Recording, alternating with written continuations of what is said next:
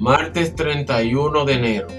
Manzana de oro con adornos de plata es la palabra dicha oportunamente. Proverbios 25:11.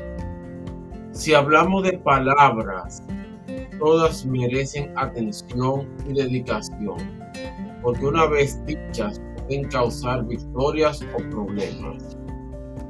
Es necesario escribir para controlar nuestros dichos no dudemos en practicar ese hábito. A veces es mejor callar que hablar, aunque consideres lo contrario. Ahorrar problemas.